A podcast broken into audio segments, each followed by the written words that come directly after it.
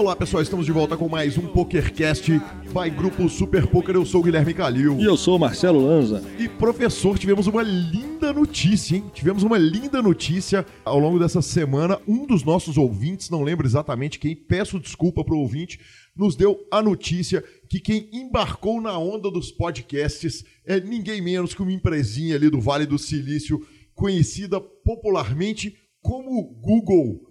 Google Ments. Exatamente, cara. Simplesmente a Google abriu o seu próprio podcast player. E Lanzinha, cara, nada podia ser uma notícia melhor pra gente do que a Google embarcar na onda dos podcasts, cara. Eu brinco, algumas vezes eu brinquei que quando esse PokerCast surgiu há quase 10 anos atrás, a gente estava muito à frente do tempo porque ninguém sabia o que era PokerCast, era impossível botar um anunciante no podcast. E até hoje, né? É uma mídia que é muito pouco conhecida no Brasil. Nos Estados Unidos ela tá bombando. Tem podcasts gigantescos para todos os lados. E sem dúvida nenhuma, nenhuma notícia podia ser tão boa quanto a Google embarcar e criar o próprio podcast player dela. Eu pedi para os ouvintes baixarem o aplicativo deles e nos darem notícia a respeito do que, que, do que, que eles acharam. Eles falaram que é bem tranquilo o negócio, bem tranquilo o aplicativo. Entraram lá, procuraram um pouco o Super Poker, né? que é a palavra certa para você procurar no seu aplicativo de podcasts, e gostaram muito. Então, mais essa boa notícia. Além do WeCast, além do Podcast Addict, além de todos os programas para você ouvir o podcast, agora você tem o Google Podcasts para ouvir o nosso programa, Marcelo Lanza. E com aquele poder de disseminar notícias como só a Google tem, tenho certeza que isso bomba logo e rapidinho o podcast será uma coisa mais usual no nosso país. Então agora economizamos uns 10 segundos na abertura do programa. Na hora que você for falar assim, em vez do WeCast, sei o quê, podcast no, na, Google Apple, Podcasts. Google Podcast no Android, segue o jogo, é isso? Exa é exatamente, nos é indique, nos dê cinco estrelas, indique para os seus amigos quando você estiver trucidando ele nas mesas, é, informe lá, falou galera, ó, tem um podcast ali do Super Poker, entrevistas incríveis, notícias maravilhosas, para quem quiser falar com a gente, o nosso e-mail é pokercast@gruposuperpoker.com.br, no Twitter, superpoker com a hashtag SuperPokerCast, e no Facebook a hashtag também é SuperPokerCast. Temos também o nosso WhatsApp, Marcelo Lanza. O nosso WhatsApp é 031 975189609 com direito àquele velho grupo de WhatsApp que está bombando, senhores. Lanza, a gente está com um problemão, cara, um problema delicioso. Tipo, guardadas as devidas proporções, mais ou menos igual o problema do Robert Lee, que tem 300 mil dólares de imposto para pagar porque ganhou um milhão. O nosso pro problema é que o nosso grupo está crescendo uma barbaridade. Uma barbaridade. E logo, logo nós vamos ter que pensar numa solução, porque o WhatsApp tem um limite de 235 pessoas, se não me engano. É, para o grupo, a gente já está passando de 100 pessoas e logo, logo nós vamos ter que achar uma solução. Seja criar uma fila de espera, seja mudar para o Telegram, a gente vai pensar como é que a gente vai fazer para manter aquele grupo maravilhoso, porque ele não pode morrer. Esse é o velho bom problema. Vamos deixar para resolver quando ele acontecer. Exatamente. Ai, gente do céu. Esse velho domingo à tarde. Hoje nós estamos gravando domingo à tarde. Eu estou chegando à conclusão que eu prefiro gravar domingo de manhã mesmo. Já acordar a bala no cafezão e tal. Agora a gente já está meio cansado, o dia já, tá, já andou. Pega aquela voz tenebrosa da manhã, né? Aquela, mas agora dá, parece dar uma rateada, um negócio diferente. Plena Copa do Mundo, resultados de momento aqui, ó. Colômbia 1 a 0 na Polônia. Exatamente aos 11 minutos do primeiro tempo, e Lanzinha tivemos um, momento fantástico aqui antes de começarmos a gravar, que foi ninguém menos que o mito, o ídolo, o fantástico Vitão e um vídeo sobre Argentina versus Croácia. Croácia? Argentina 0, Croácia 3. Croácia 3, Isso. cara. Nós paramos para assistir. Eu falei, ô Lanza, você viu o vídeo do, do Vitão? Ele falou, cara, não vi. Eu falei, então reserve esses três minutos. Está no Instagram TV. Não sei até quanto que fica. Espero que fique para sempre. Mas, cara, Lanza, sentiu o cheiro de parceiro queimado? Ele não tava feliz, não, viu? Nossa, rapaz, que coisa linda. O Vitão tava nervoso demais. Tá louco, cara. Ele, ele, ele conseguiu, em três minutos de Instagram vídeo, xingar o Sampaoli de mais palavrões do que eu sei falar em português. Em espanhol. Foram vários. Foram vários. E é bonito quando fala é, em espanhol, é, é né? Bonito, e rodela, e não sei o quê, e boludo. Tu madre, concha.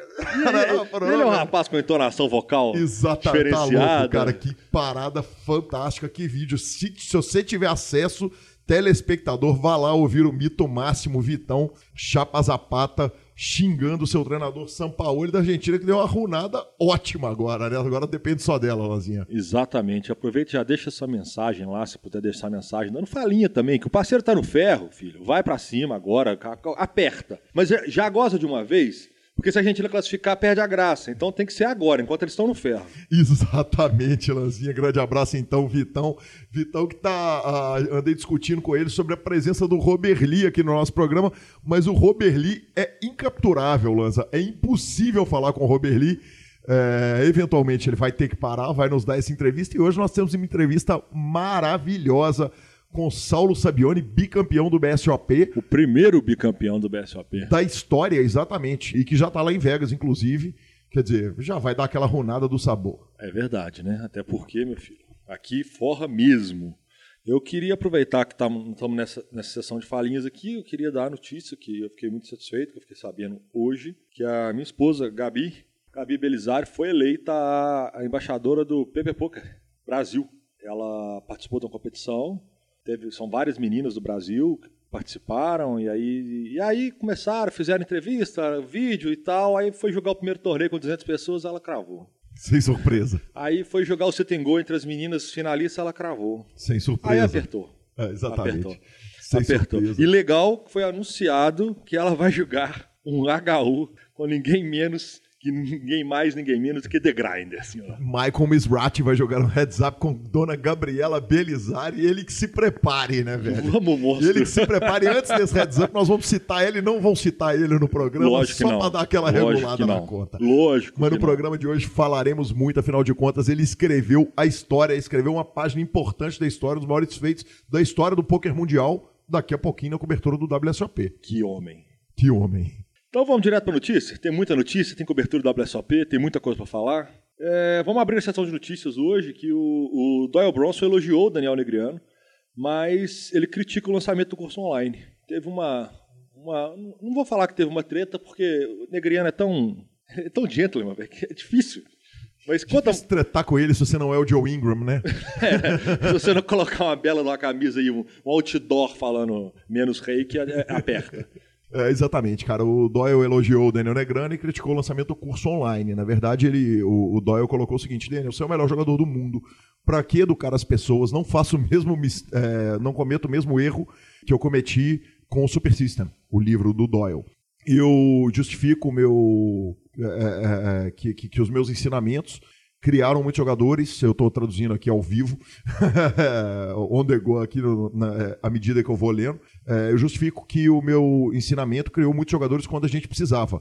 Hoje já tem muito jogador jogando, então não, não precisamos mais disso. Foi o, o que o, o Doyle falou. E Lanza, cara, eu não consigo concordar com isso, velho. Acho que tem tanta informação aí. E eu fui atrás de saber o que, que é essa Masterclass do Daniel Negrano, cara. Na verdade, é o seguinte: é, é um, um, um site é, de classes master que o Kasparov ensina xadrez, o Stephen Curry ensina basquete. Peguei. Malcolm Gladwell ensina é, é sobre escrever. Martin Scorsese ensina direção de cinema. Frank Gehry ensina arquitetura. Herbie Hancock ensina jazz. Serena Williams ensina tênis. Mark J. Jacobs design. Gordon Ramsay ensina. Fenômeno. É, eu sabia que você ia gostar disso. Fenômeno. Ensina a cozinhar. E, cara, eu. eu e por que lá, não? Eu fui lá atrás de São entender os melhores isso. passando notícia para para quem, tá, quem gera interesse de conteúdo. Acho que não tem nada demais. Não tem mesmo. nada demais. Mesmo, mesmo se tivesse, é como se estivesse criticando todos os cursos. É, na verdade, eu ainda Pô. fiz uma confusão aqui. Eu falei que, que é fácil brigar com o Daniel Negrano se, se você não é o Joe Ingram. Quem brigou com ele foi o Doug Polk né, é que, fez a, que fez a camiseta e fez o, o pôster lá. Mas o Joe Ingram fez um vídeo falando a respeito do, do negócio do Daniel Negrano. É, em que ele faz uma, uma parada, um vídeo ali meio irônico e tal, meio malhando o Daniel Negrano pelo, pela masterclass dele. É, ele pega alguns pontos do trailer e, e, vai falar a respeito. Quer dizer, ele, ele meio que deu a entender que não vai ter nada de novo, nada de tão revolucionário assim. Mas, mas eu acho sensacional, cara. Acho que só faz bem pro poker misturar o poker com essas pessoas todas, com aquelas masterclasses todas. E vou te falar, Lanza, paguei o blefe do poderoso chefão do poker, tô achando que esse, é, esse tweet do, do, do Papa Doyle, ele, ele foi feito só pra dar uma divulgada no custo dele, né, Grano? Você acha que é tudo, tudo Eu acho, movimentado? ah, tá louco, velho. Tem porquê, né, Tá, não, não tem porquê, Não velho. tem porquê. Não tem porquê, ainda mais o Doyle, que escreveu o Super System, que sabe que a informação tá por aí, tá tanta e- gente boa e querer ensinando. falar que hoje já tem muito jogador, então se você está fazendo esse curso, você vai pegar mais jogadores. Tipo, que bobagem. né? Quanto mais jogadores, mais o field vai estar alimentado, mais o cume vai ganhar, principalmente, que são os profissionais com maior volume, todo mundo ganha. Não tem porquê, realmente não tem porquê. Cara, e, e faz todo sentido, né? Porque qual divulgação melhor o Daniel poderia querer do que Papa Doyle, Doyle Bronson, no momento de sua aposentadoria de torneios da WSOP, de chegar e falar uma coisa dessa. Então é o seguinte, posso estar errado, mas não botaria meu dinheiro contra essa opinião minha, não. Justo, justo. A segunda notícia, o Mike Lee. Tô com nojo desse cara. Nojo. Fala, Gabriel Grilo, do Super Poker. Exatamente, cara. É, a gente- essa notícia a gente incluiu aqui por dois motivos. Um, porque é uma entrevista muito legal, em que ele fala do feito do, do Michael Mizrachi e, e conta pra ele que teria feito diferente o deal que ele fez lá no Fallsville, lá no, no WPT, em que ele acabou ficando com o título do WPT. Mas, cara, a cobertura do Gabriel, cara, a cobertura do Grilo lá, em, lá na WSOP tá sensacional, né, cara? Então, Não, ele tá ralando, hein? nossa senhora. Nossa esse, aquele tá trabalhando. Aqui ele tá trabalhando. Exatamente. Então, parabéns aí, Gabriel. Muito legal a entrevista. Assistam, acessem o canal do Super Poker e assistam a, a cobertura fantástica lá do Grilo. Só deixar bem claro que eu falei que eu tô com nojo do, do Mike Lee. Caso alguém não tenha a nossa aposta, Ou não explicar. até a discussão dela, É, exatamente. então é, uma questão de uma aposta que eu tenho com o Gui. Ele é jogador do Gui na aposta dele, então eu tô torcendo contra, nada pessoal. E ele tá arrumando dinheiro todo dia. Não é nada hora. pessoal, são apenas negócios. e o incrível Big One, One Drop, já temos 30 jogadores inscritos. Exatamente, a WSOP anunciou que já tem 30 nomes, é, 30 jogadores inscritos para o One Drop. Ela citou quem são os 22 jogadores profissionais e citou alguns dos recreativos. Ela não citou todos. Mas entre os nomes nós temos Daniel Negrano, que está no meu time na aposta. Mas temos Phil Ivey, que está no time do Lanza na aposta. Alguns nomes tipo Phil Helmut, que é um nome controverso aí nesse field. Difícil ele, ele bater esse field desse porte, mas não podia não estar lá. Além disso, o Antônio Sfandiari, que já é, é, foi campeão do torneio, o Christoph Vogelsang, Brin Kenny, Nick Petrangelo, Ryan Kemp, Dominic Nietzsche, Stephen Sondermeyer, Jason Kuhn. Então, assim, aquele fieldzinho macio, Lanza, para esse torneio de um milhão de dólares. Fantástico. A gente lembra o seguinte: as edições anteriores do torneio de um milhão de dólares, uma foi em 2012. Essa edição foi vencida por Antônio Sfandiari. Foi um evento de três dias. O segundo colocado foi o Sam Trickett. E o Sfandiari ganhou 18 milhões de dólares pelo título. Em 2014, rolou uma outra edição. Primeiro colocado, Dan Coleman, eh, ganhou 15 milhões de dólares. E segundo colocado foi o Daniel Negrano, com o Vogelsang eh, ficando na terceira posição. E depois teve o em Monte Carlo, que eles deram uma limada nos Profissa, fizeram um evento para a turminha que gosta do jogo, mas que não vive exclusivamente dele. O campeão dele foi Elton Tsang, que puxou 11 milhões de euros. O torneio, o Bahia desse torneio foi 1 milhão de euros e não de dólares. E, e teve dois ribais esse evento, só pra constar. Exatamente. Só pra deixar claro, se a Exatamente. turma gosta de jogo. 28 entradas e dois rivais. né? Exatamente. Sensacional, cara. Carrie Katz, dono do Poker Go, ficou na quinta colocação. Sensacional. Então, vamos direto agora então para nossa pequena, grande cobertura do WSOP. Começando com o evento 32, mil dólares Seniors No Limit Holding, 5.919 entradas. Exatamente, a gente lembra que os eventos de número 6 e número 11 ainda não terminaram, são os Giants, é, o Giant de Holden e o Giant de PLO, mas no evento de número 32, ah, o mil dólares Seniors No Limit Hold'em teve 5.919 entradas e Matthew Davis é, ganhou, esse foi o maior torneio de seniors da história do WSOP e o vencedor levou 663 mil dólares. É, tivemos um brasileiro, né, professor Marcelo Lanza? Tivemos dois brasileiros, o Hélio Schrin, na posição de número 236, puxou 3.280 dólares, e o Rubens Philgood, de São Paulo, na posição de número 685, puxou 1.604 dólares. Exatamente, aí nós vamos para o evento de Michael the Grinder Misrati, professor Marcelo Lanza. O evento que mudará de nome a partir do ano que vem. Não chamará mais 50 mil dólares Poker Players Championship. Chamará 50 mil dólares quem bate The Grinder. Exatamente, Lanza. O que, eu escrevi aí debaixo das 87 entradas que você citou? Chocolate recheado. senhor. Chocolate recheado com coco, para ser mais específico. com coco. É, o que é chocolate recheado com coco? Tem o. O- o- Eu não sou O- grande. é o prestígio, Prestígio, amigo. Exatamente. Deixa eu te falar um negócio. A Pera, isso foi piada? Isso, é- não, isso não foi uma piada. Isso foi só- trocadilho? foi- não, não foi, cara. É só porque é o seguinte, eu pensei, falei, velho, como é que a gente consegue no PokerCast dar a importância ao 50k, ao Poker Players Championship? Qual é a palavra que define esse torneio? A palavra é prestígio. Na verdade, ele é um torneio que ele é visto pelo mundo do poker com um prestígio maior do que o, o main event, por exemplo, da WSOP, cara. Tranquilamente o... o Com folga, né? É, com, folga. Com folga. É um evento É o torneio mais completo. não, cara, ali não tem variância, a variância é muito pequena. Quem vai ganhar é- são os monstros mesmo. Aí o Michael The Grinder Mizrachi vai lá e puxa o torneio mais uma vez pela terceira vez. É, o segundo colocado foi John Hennigan. O Mizrachi levou 1 milhão e 200 mil dólares pelo título. John Hennigan levou 766 mil dólares. E Dan Smith, na terceira colocação, levou 521. Na quarta colocação, tivemos Mike Lee, do, Canadá, 364 mil dólares, Lanza. E o Mizrachi, é, o feito dele, a grandeza do feito dele, é, é, não pode nunca ser subestimada. Ele já havia vencido esse torneio em 2010 e 2012. O nome desse torneio, é, o nome desse troféu é o David Chip Reese Memorial Trophy, é, em homenagem ao Chip Reese. E além dessas três colocações, ele ainda tinha conseguido uma quarta colocação em 2016 e bolhou o torneio em 2017. Um fenômeno. Fenômeno, cara. É inacreditável, é bizarro. É, eu assisti a entrevista dele ao Poker News antes dele cravar o torneio, quando ele estava indo para o último dia. Ele falou que foi o único torneio da WSOP que ele jogou até aquela data. Ele não tinha jogado nenhum outro torneio. Que ele acha, na opinião dele, que ele joga muito bem contra bons jogadores, mas que no final das contas ele foi apenas sortudo, porque ele tá jogando com muito cara bom, então precisa dar uma runadinha. No ano passado ele havia bolhado.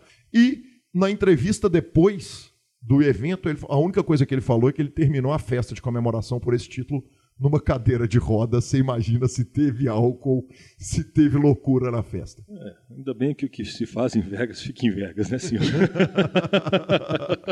é, muito modesto a parte dele falar que foi apenas sorte. O que ele faz nesse torneio é algo inacreditável. Inacreditável. É muito grande o que ele fez, é muito grande o que ele faz. Eu acho que é incomparável em matéria de. É, eu comparo muito o, o, o, event ao Sunday Million. Cara, todos os profissionais vão jogar, mas nós vamos ter uma, uma- um percentual muito maior de amador, então a variância é muito maior. Então são vários outros fatores, um torneio muito mais, mais longo, assim, mais. Com, com a variância maior mesmo. Esse tipo de torneio, não. Esse torneio, o field é bom demais, os jogos são muito técnicos e é, é- é- é surpreendente, é assustador, que se não fosse também o próprio Negriano, o Ive, todo mundo já tinha feito isso que ele fez. E ninguém nunca conseguiu chegar perto do que ele fez. Exatamente. Então é, muito grande. E, e esse bracelete foi apenas o quarto bracelete dele. Ele tem quatro braceletes, três no Poker Players Championship, simplesmente. E um main event, né? Hã? E um main event. É? O Zratic cravou o main event, velho. Ui, eu não sei. Eu acho que. Eu tô pra te falar que os braceletes Olha, dele são firmes demais, Só um quer ver?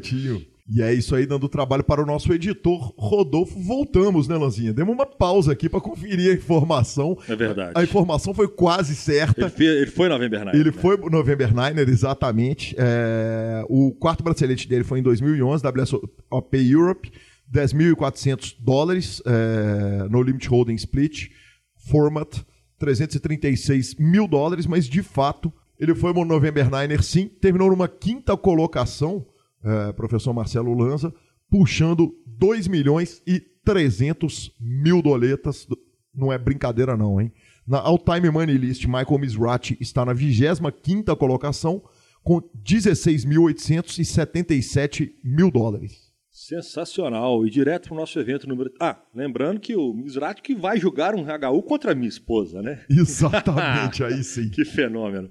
É, evento número 34, mil dólares, double stack, no limit holding, 5.700 entradas. Exatamente, o campeão foi Robert Peacock, ele levou 644 mil dólares, primeiro bracelete do jogador. Cheio de brasileiro no field, Anãozinha. Claudemir Morandini, Clóvis Balotin, Afife Prado, Manuel Filho, Mojave, André Garcia, André, Andrew Gonçalves, Acari, Carlos Lima, Renato Caneioa, Bruno Cauaúti, Eduardo Della, Vinícius Araújo, Fábio Issa e Rafael GM Walter Moraes. Exatamente, ou seja, pelo menos quatro entrevistados desse programa no ITM desse torneio. É, Fábio Issa, Rafa Moraes e Mojave já nessa fase. André Acari foi entrevistado lá atrás, é, há, há, muitos anos. Então, parabéns aí a todo mundo que ficou ITM, essa brasileirada toda que arrumou um troco nesse evento. Evento número 35, Mixed 1.500 dólares, Pot Limit Omaha High Low.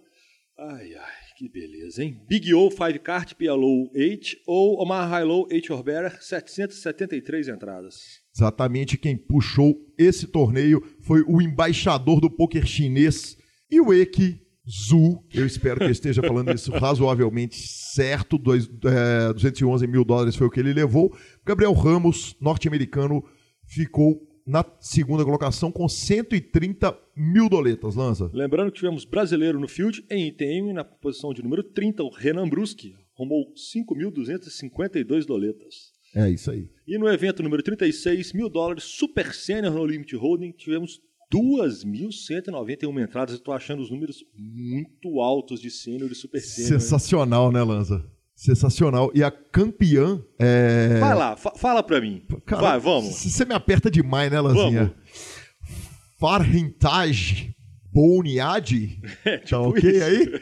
Vai. Pois é, nós não vamos repetir esse nome mais nenhuma vez, mas ela é mãe do jogador Farzad Fred Boniadi. É, ele tem três braceletes da WSOP e aí viu sua mãe puxar o primeiro bracelete. É a primeira vez que acontece, professor Marcelo Lanza, mãe e filho terem braceletes da WSOP, sensacional. Hein? Isso é história para contar. A casa lá tá regulando. Evento número 37, 1.500 dólares, no limit holding, 1.330 entradas. Quem vence é quem estava sumido do circuito, senhor Eric Baldwin, 319 mil dólares ele puxou ao ganhar o heads up de Ian Steinman. O bracelete dele anterior havia sido em 2009, mais de nove anos atrás. Parabéns então a ele. Tivemos brasileiro também. Yuri Nerdguy, Vinícius Leal e Eduardo Mauá. É isso aí, a turma lá vai forrando, né, filho?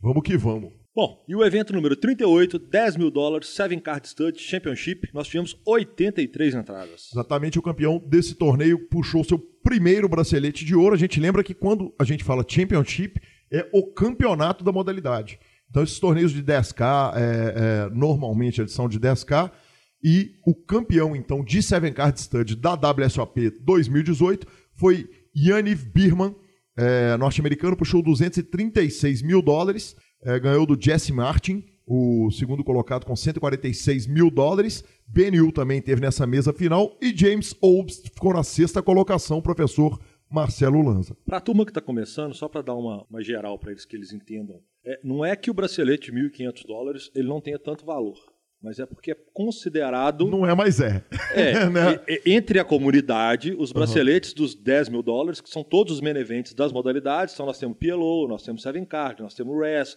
nós temos Omaha. Dust to Seven Triple Draw, Dust to Seven Single Draw. E o main event de Holden, uhum. que é o, o é o de Holden, são considerados braceletes dos main events, são tem um, um, grauzinho maior, né? Exatamente, tem um grauzão maior, né? Que, que é considerado campeão da modalidade no ano, né? Justo.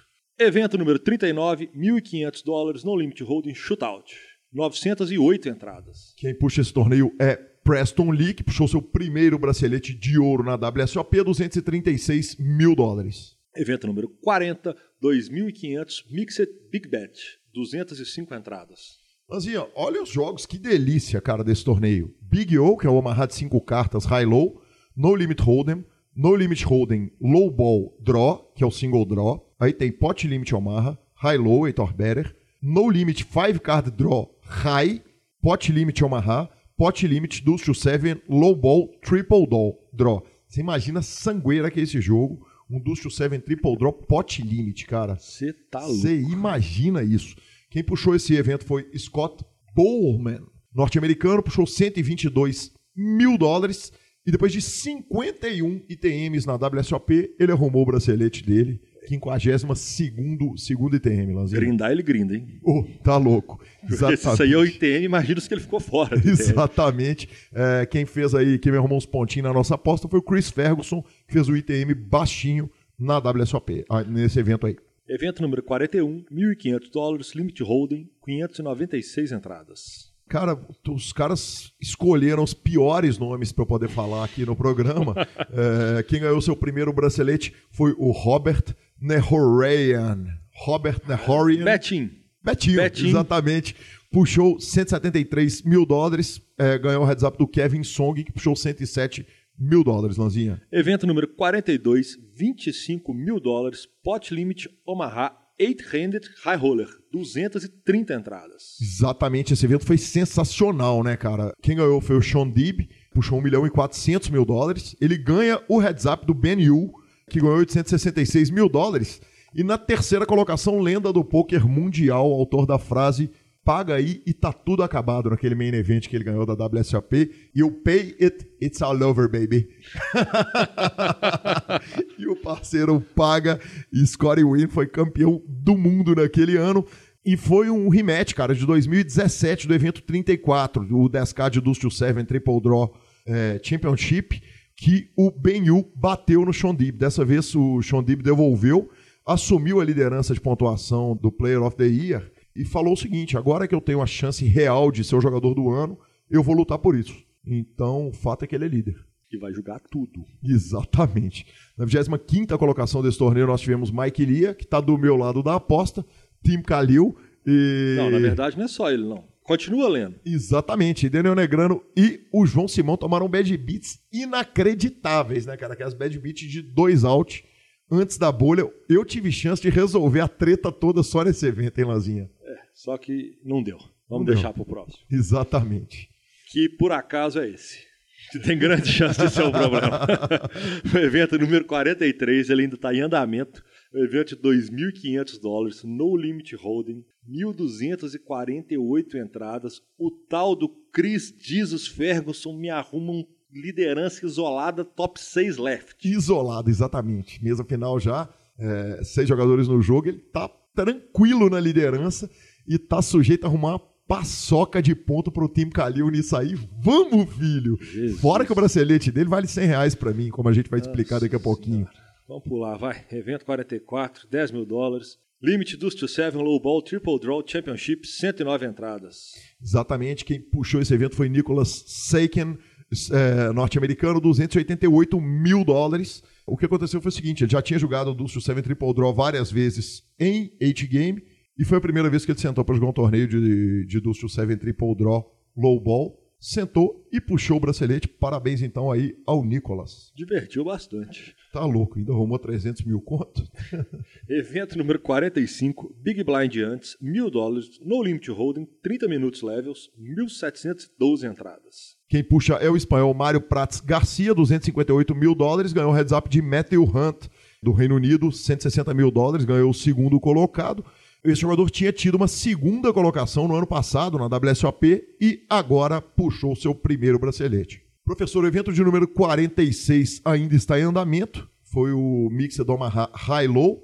Teve 402 entradas. Então, no próximo programa, falaremos dele e vamos direto para o evento 47 de 1.223 entradas. 1.223 entradas de 565 dólares no WSOP.com online, pot limit Omaha six-handed. Exatamente, primeiro, é, primeira vez que o Poker Online dá um bracelete da WSOP na modalidade Omaha. Quem ganhou foi Matthew Menday Mendes, dos Estados Unidos, levou 135 mil dólares. Lanzinha, deixa eu te falar, cara, ganhar um bracelete da WSOP é legal, mas ganhar um bracelete da WSOP online é menos legal, né, velho? É bem menos legal. É bem menos legal, tá é, tá louco. Tipo, é, né? Inclusive, acho desnecessário. É. Ah, cara, é o patrocinador, é, é o site dos caras e não, tal. Não, tudo bem, eu entendo. Tá ali dois braceletinhos, não dá para eles, pra eles distribuírem um montão de bracelete. Eu acho que tem que tomar cuidado com, com, só com a banalização. Não tinha, aí virou um, agora virou dois. Aí daqui a pouco eles resolvem fazer uma sériezinha. E aí daqui a pouco o negócio banaliza e perde sentido. É, existe esse risco. Oremos para que não aconteça, Lazinha. Exatamente. Evento, o evento 48 tem andamento. 49, perdão. É o 48. 48 está em andamento, andamento, exatamente. O evento 49 também está em andamento, mas nós vamos dar uma faladinha nele, porque ele é um 10K Pot Limit Omaha Championship, aonde nós temos o Chidwick tentando salvar o mundo, batendo salve todos para o Lanza em 19 Em compensação, Simão Elia em 37 e 40 ali também brigando, né? Exatamente, estão os dois na luta. E Lanzinha Nerd que sou, né, cara? É... Eu fui fazer um estudo, velho, de Fields entre 2017 e 2018. Largaram o Calilzinho hoje tranquilo em casa. Você acabou vindo mais tarde. Eu falei, cara, eu vou dar uma estudada a respeito, uma comparação dos fields da WSOP de 2017 para 2018.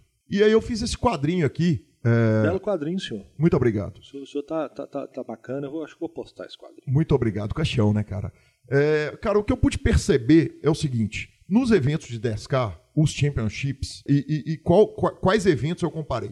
Eu comparei os eventos de field monstruoso e comparei os eventos que são os títulos, os championships. Cara, a gente teve uma queda brutal nos Giants e Colossos e afins. Olha só, o Giant de 365 dólares de 2017 teve mais de 10 mil entradas, o de 2018 teve menos de 3.500 entradas. Já o Colossus de 565, o de 2017, ainda era novidade, né? Quer dizer, isso foi implantado há muito pouco tempo, talvez essa novidade desses fields monstruosos esteja passando, professor Marcelo Lanza. É, o Colossus teve 18 mil entradas em 2017 e 13 mil entradas agora em 2018. E o Millionaire Maker, ele se manteve ali relativamente equilibrado. Teve 7.700 entradas em 2017 e 7.300 entradas em 2018. Quer dizer, é uma queda que ela não é muito bruta, não.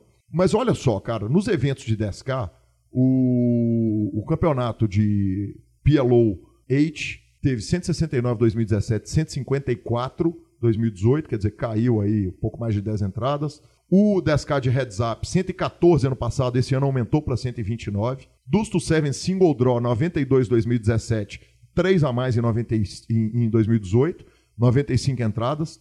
O 10K de horse, esse que deve ser delicioso de jogar, 150 entradas em 2017, aumentou para 166. O Poker Players Championship, caiu de 100 para 87, 13 entradas. O Seven Card Stud de 10K foi de 88 para 83, quer dizer, baixou 5 entradas. E o Dust to Seven Triple Draw subiu de 80 para 109, quer dizer, teve um aumento gigantesco. Então, é, é, o que a gente está vendo é o seguinte: pelo jeito, esses eventos sinistros, gigantescos, eles tiveram uma diminuição. Pelo jeito, não, pelos números, mas, mas os championships eles se mantêm aí equilibrados ou aumentando o professor Marcelo Lanza Maia. É um fato curioso, né? Porque se a gente fosse considerar que os eventos de grande field, eles, os eventos mais baratos, né? Porque os colossos eles existem exatamente pelo preço, mais acessíveis e tal. Talvez possam estar sendo criados eventos com a mesma faixa de preço nos cassinos paralelos. A gente tem visto muito a turma que está lá cada dia mais jogar Venetian, cada dia mais jogar eu, eu vi mais de seis séries de cassinos da galera jogando, e talvez seja mais é ver jogar esses outros torneios nessa casa entre 300, 500, 600 dólares com estruturas melhores. Com... O Simão tem criticado muitas estruturas da WSOP, tem feito críticas muito duras, inclusive, sobre isso. Então, o que pode ter acontecido é que é o seguinte, na hora que ele lançou, os caras, ah, é a chance que eu tenho de jogar um bracelete ali, e aí os caras depois, ano que vem, falam, ah, velho, tipo, estrutura é ruim, não vale a pena. Porque, pela quantidade do, os, dos 10K, eu até queria depois dar uma olhada é, é, da gente fazer o, o field médio normal ao longo do ano, a gente vai ter essa comparação mais ou menos no main event, a gente costuma ter uma curvinha, né? Exatamente. Do que foi, né? Exatamente. Depois do main event de 2012, que o Jamie Gold ganha, que é disparado maior, ele teve uma queda, mas depois estabilizou, Dá uma né? estabilizada. Né? É. Eu, eu, porque eu não, eu não acredito que os fields tenham diminuído no geral se manteve. Se esses torneios específicos perderam um pouco de interesse, provavelmente deve ter sido alguma coisa referente à estrutura mesmo. E tem outros torneios mais atrativos que é onde que o cassino vai conseguir chamar o jogador também, né? Os cassinos paralelos. Elas, eu não, não poderia concordar mais com sua análise e, e provavelmente é exatamente o que está acontecendo por tudo que a gente tem visto daqui do Brasil. Exatamente, senhor. Que fenômeno, o senhor concordando comigo. Ai, ai. Assim, eu vou falar um pouquinho de aposta, né, cara? Nós fizemos aquela aposta, não, aposta, recapitulando ela muito não, rapidamente. Não tô no domingo bom. É, porque a turma tá ouvindo, já tá ouvindo, já tá vindo dos programas anteriores. A aposta é a seguinte: eu escolhia três americanos e um brasileiro, o Lanza também escolhia. É, 100 reais pela soma de, de jogador do ano dos meus jogadores e a soma dos jogadores do Lanza. Meus jogadores são Daniel Negrano, Chris Jesus Ferguson, Mike Lia e João Simão. Jogadores do Lanza são Justin Bonomo, Phil Ivey, Stephen Chidwick e Felipe Mojave Ramos. Lembrando que lá no primeiro programa, quando a gente fez a aposta, o Lanza falou o seguinte: não precisa considerar a pontuação do Bonomo, não, que ele já ganhou essa. Eu falei, pode considerar, filho, tá tranquilo. Tamo macio. E o seguinte, o Lanza começou o, a, a disputa me maltratando, me matando, mas a minha turma é sinistra demais, hein, pai? Tá louco, hein, papai Marcelo Lanza Maia? Vem cá, o Daniel Negrano tá fazendo uma WSOP lamentável, né, no que diz respeito a resultados. Tá jogando tudo e não tá arrumando nada. Mas, olha só, o Ferguson fez 358 pontos só no evento 33. Só que ele já fez mais 9 ITMs e ele ainda tá liderando a FT do evento que a gente falou agora, que se ele ganhar o bracelete, eu já puxo sem prata desse trouxa que tá aqui do meu lado imediatamente. E ainda Falta arrumo... de res... não respeito o ferro do parceiro. 1.138 pontos só nisso aí. O Mike Lia tem 1.272 pontos e o João Simão, até o momento, não apareceu nas tabelas. Calma. Eu acredito. Eu sou atleticano, filho. Eu acredito. Simples assim. Isso. Justin Bonomo, que é o jogador do Lanza, tem 1.120 pontos. O Ive puxou só no Poker Players Championship 328 pontos. O Chidwick, só no 100k, puxou 444 pontos. E o Felipe Mojave Ramos vem mantendo o Lanza vivo no bet. Enquanto o Simão tá esnobando os torneios da WSOP, jogando pouquinho e tal, não sei o quê, o Moja tá sendo Moja, tá grindando tudo. Aliás, deu uma entrevista maravilhosa lá para Poker Central, pro Remco, Velho, é, é importante, Lanza, a gente entender a grandeza de Felipe Mojave Ramos. O Poker Central, que tem lá o podcast de entrevista deles, fez uma entrevista só de 2 horas e 40 minutos com o Moja. Cara, toda entrevista dos caras é de uma hora. O, o, o Remco para, os caras vão lembrar a história lá do primeiro WPT que o Moja jogou. Foi fantástica a entrevista, então recomendo a quem entende inglês baixar esse podcast e ouvir, cara. Que homem é Felipe Mojave. Que mito, que mito. Vou aproveitar Antes da gente entrar para a nossa sensacional entrevista com Saulo Sabione, eu estou dando uma atualizada aqui, ao vivo e a cores, o nosso querido evento 43. Já tivemos um eliminado, estamos em 5 left. Chris Jesus Ferguson continua liderando o golpe, porém. Porém? De 4 milhões para 2 e 1, ele arrumou 5, com um cara com 4, o outro com quase 3, a turma chegou. Tudo. Tô começando a achar que meu 100, o 100 do bracelete eu escapo, tem chance. Não, mas, cara, o 100 do bracelete é difícil de puxar mesmo. Né? É porque ele, ele é muito um favorito. De ponto. Mas ele é muito favorito. É que hoje em dia é o seguinte, não tem mais bobo no futebol, né? Ah, patrão, mas vou te falar. Se você tem que escolher a reta final de um torneio de 2 mil dólares para você julgar, você pega, você olha para lá, tem aquele senhor do chapéu, com aquela experiência, aquela cancha toda dele, cinco left. E com aquele monte de gente zicando a conta dele. Chip leader gigante, direito. E com todo mundo zicando pra ele não ganhar. Não tem como ser bom. Não tem como você se sentir bem nisso aí mesmo, não. E vamos para nossa entrevista, então. Saulo Sabione nos atendeu com o maior carinho. Saulo, muito obrigado, boa sorte para você na WSOP. Ouçam aí essa entrevista do primeiro bicampeão, simpatia total e já voltamos.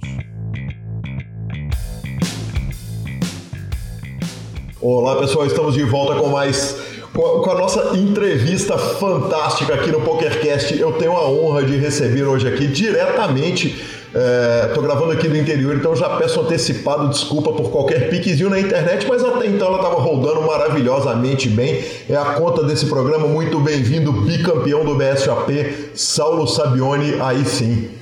Boa noite, pessoal. Prazer estar aqui no podcast, a PokerCast. Eu sou fã de vocês aí, o programa de vocês eu acompanho sempre. E para mim é uma realização de um sonho estar aqui sendo entrevistado de hoje.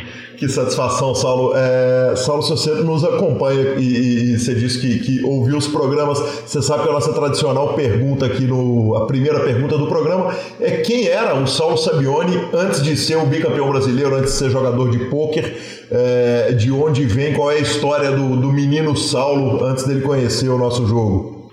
Eu sou de Campo Grande, Mato Grosso do Sul. Eu sou formado em Direito, é, trabalhei um bom tempo na área comercial. Fui pai há quatro anos e virei um babão assim como pai. Tenho uma família assim perfeita. Minha história com o poker é uma história muito longa porque ela foi muitas indas e vindas assim. É, eu comecei a jogar poker há 12 anos atrás, aproximadamente, de 11 a 12 anos atrás. E recreativamente, e como eu não tinha condições de me dedicar full time ao poker, eu tinha que conciliar o poker com, com o meu trabalho, com a minha faculdade e tinha uma certa pressão da família, mas o poker sempre foi para mim um sonho que em alguns períodos eu tinha que deixar de lado por dinheiro mesmo, por alguma uma outra situação. É, mas eu sempre fui um cara muito legal, assim, muito, muito extrovertido, muito alegre, muitos amigos, muito família.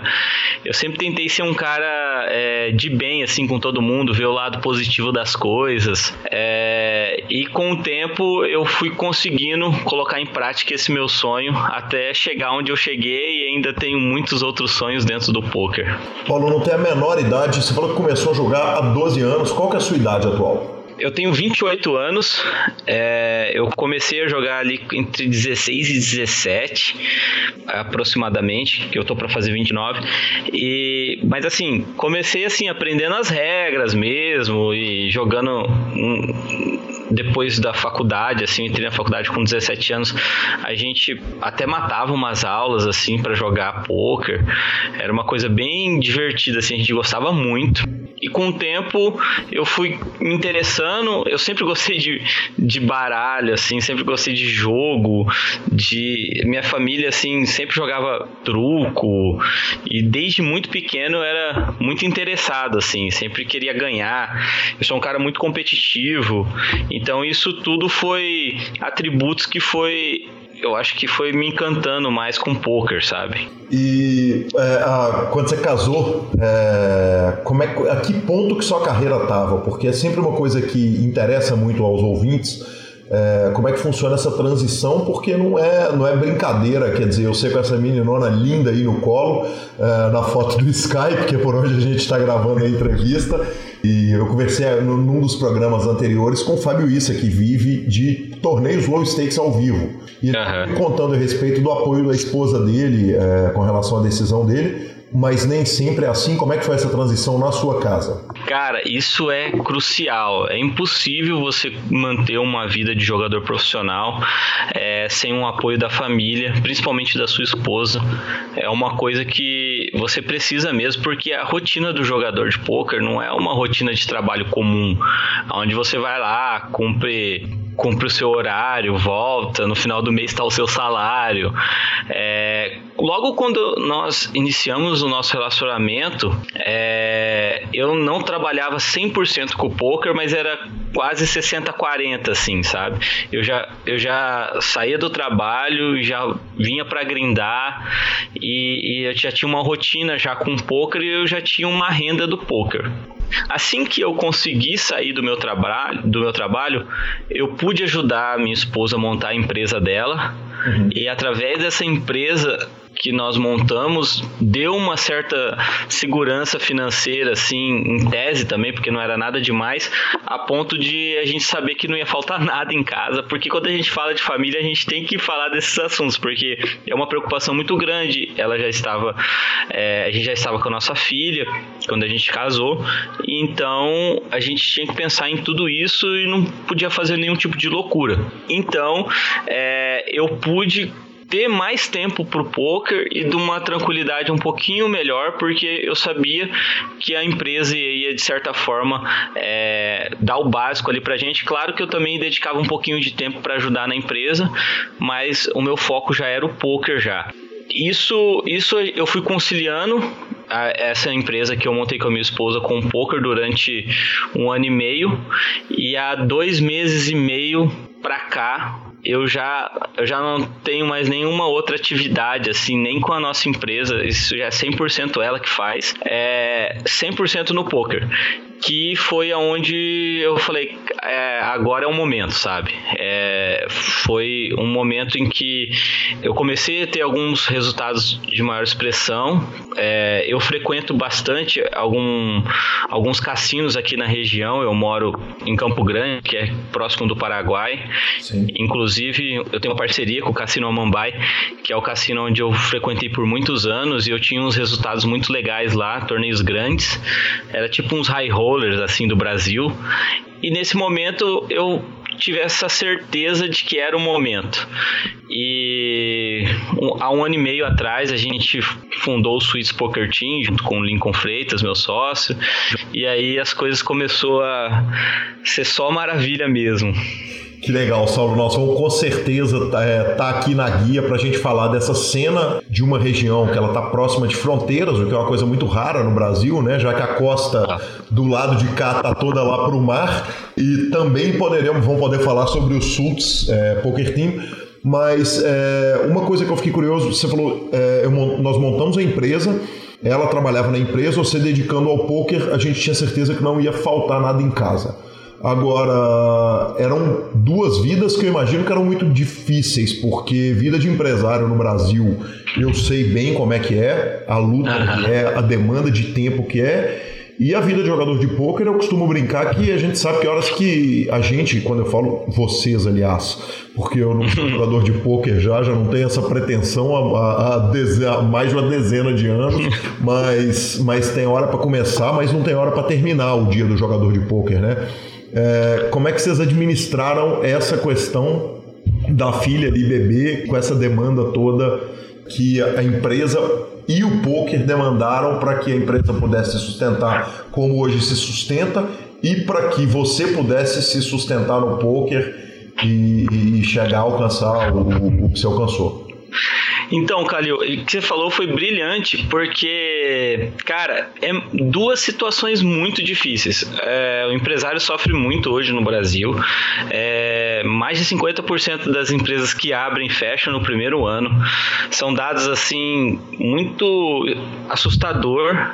Mas eu acho que, assim, nesse momento da nossa vida, que foi o nascimento da nossa filha, parecia que tinha algo assim meio que divino assim sobre a gente, alguma coisa que dava uma energia, um, um gás assim muito muito maior, sabe? A nossa vontade de vencer, de batalhar, de fazer as coisas dar certo, era muito maior do que se fosse hoje, por exemplo. E isso daí me motivava muito eu sou novo, mas há quatro anos atrás eu tinha 24 anos. Você tem aquele gás da, da molecada mesmo e você quer conquistar muitas coisas. Eu sempre fui um cara um pouco até é, ambicioso, assim, no, no lado positivo. E eu nunca gostei muito de rotina, assim. Eu sempre gostei de uma pegada mais, mais correria mesmo, mais difícil, alguns desafios. Então isso ajudou, contribuiu.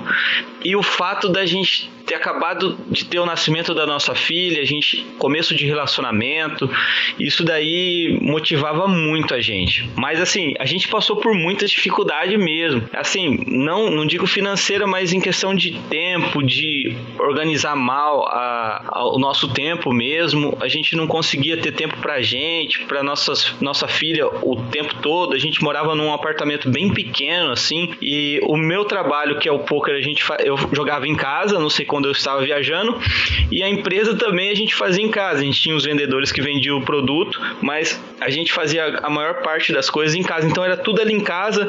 A gente era pai, mãe, é, empresário, jogador de pôquer, aí cozinhava em casa. Era a casa muito pequena. Então, assim, foi uma loucura, assim. É, é uma experiência que vai ficar marcado para mim. Que quando eu estiver lá na frente, eu vou lembrar disso. Falar, Poxa, a gente passou por isso, isso foi importante. Foi um amadurecimento eu cresci muito nisso, mas assim, é, eu tenho certeza que isso, o nascimento da minha filha, foi crucial para esse gás, para essa motivação, para fazer essas duas coisas que são muito difíceis dar certo, dar certo, sabe?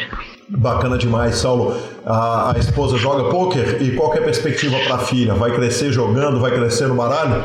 Cara, a, mi, a, minha esposa, ela tá começando agora, inclusive ela jogou Ladies de Brasília, e, mas ela é uma pessoa assim, ela, ela é muito competitiva, assim, mulher, eu acho que elas não aceitam perder, assim, como homem, sabe? E ela fica, ela fica meio, meio brava, assim, quando perde, e eu acho que todo mundo não quer perder, mas eu acho que as mulheres elas ficam mais machucadas assim quando é derrotadas. e, e aí foi uma experiência que ela ficou meio triste, mas assim, é, eu acho que é também questão de tempo, é, mas nada profissional, mais recreativo assim, às vezes ela vai brincar assim.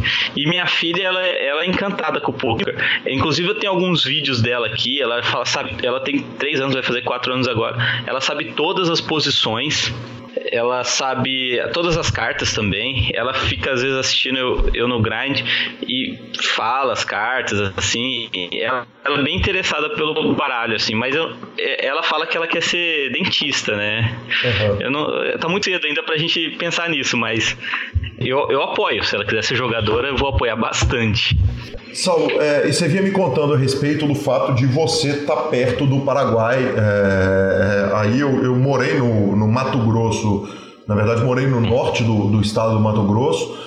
É, o fato de você ter cassino perto, porque uma, um, uma grande preocupação que a gente tem no, no Brasil é se o cassino entrar, se ele não é, é se ele não começa a ter intenção de levar o poker para dentro do cassino, fazer torneios mais acelerados Quer dizer, o fato de você ter cassinos por perto, você tem torneios com boas estruturas, quer dizer, eu sei que você tem uma relação com a Mambai, mas tem também outros cassinos. A qual distância você está do cassino mais próximo? Então, a questão do cassino, eu, eu acredito que é uma coisa saudável, sim, para o país. É, eu acho que cada pessoa, assim, tem que saber dosar é, os jogos que vão jogar. Eu não, não, não sou muito favorável a esse governo paternalista, assim, que quer definir pela pessoa. Às vezes a pessoa gosta de jogar uma roleta, gosta de jogar algum jogo de cassino e é a diversão da pessoa. Ela faz isso para se desestressar, ela pode jogar e não vai afetar financeiramente a vida dela.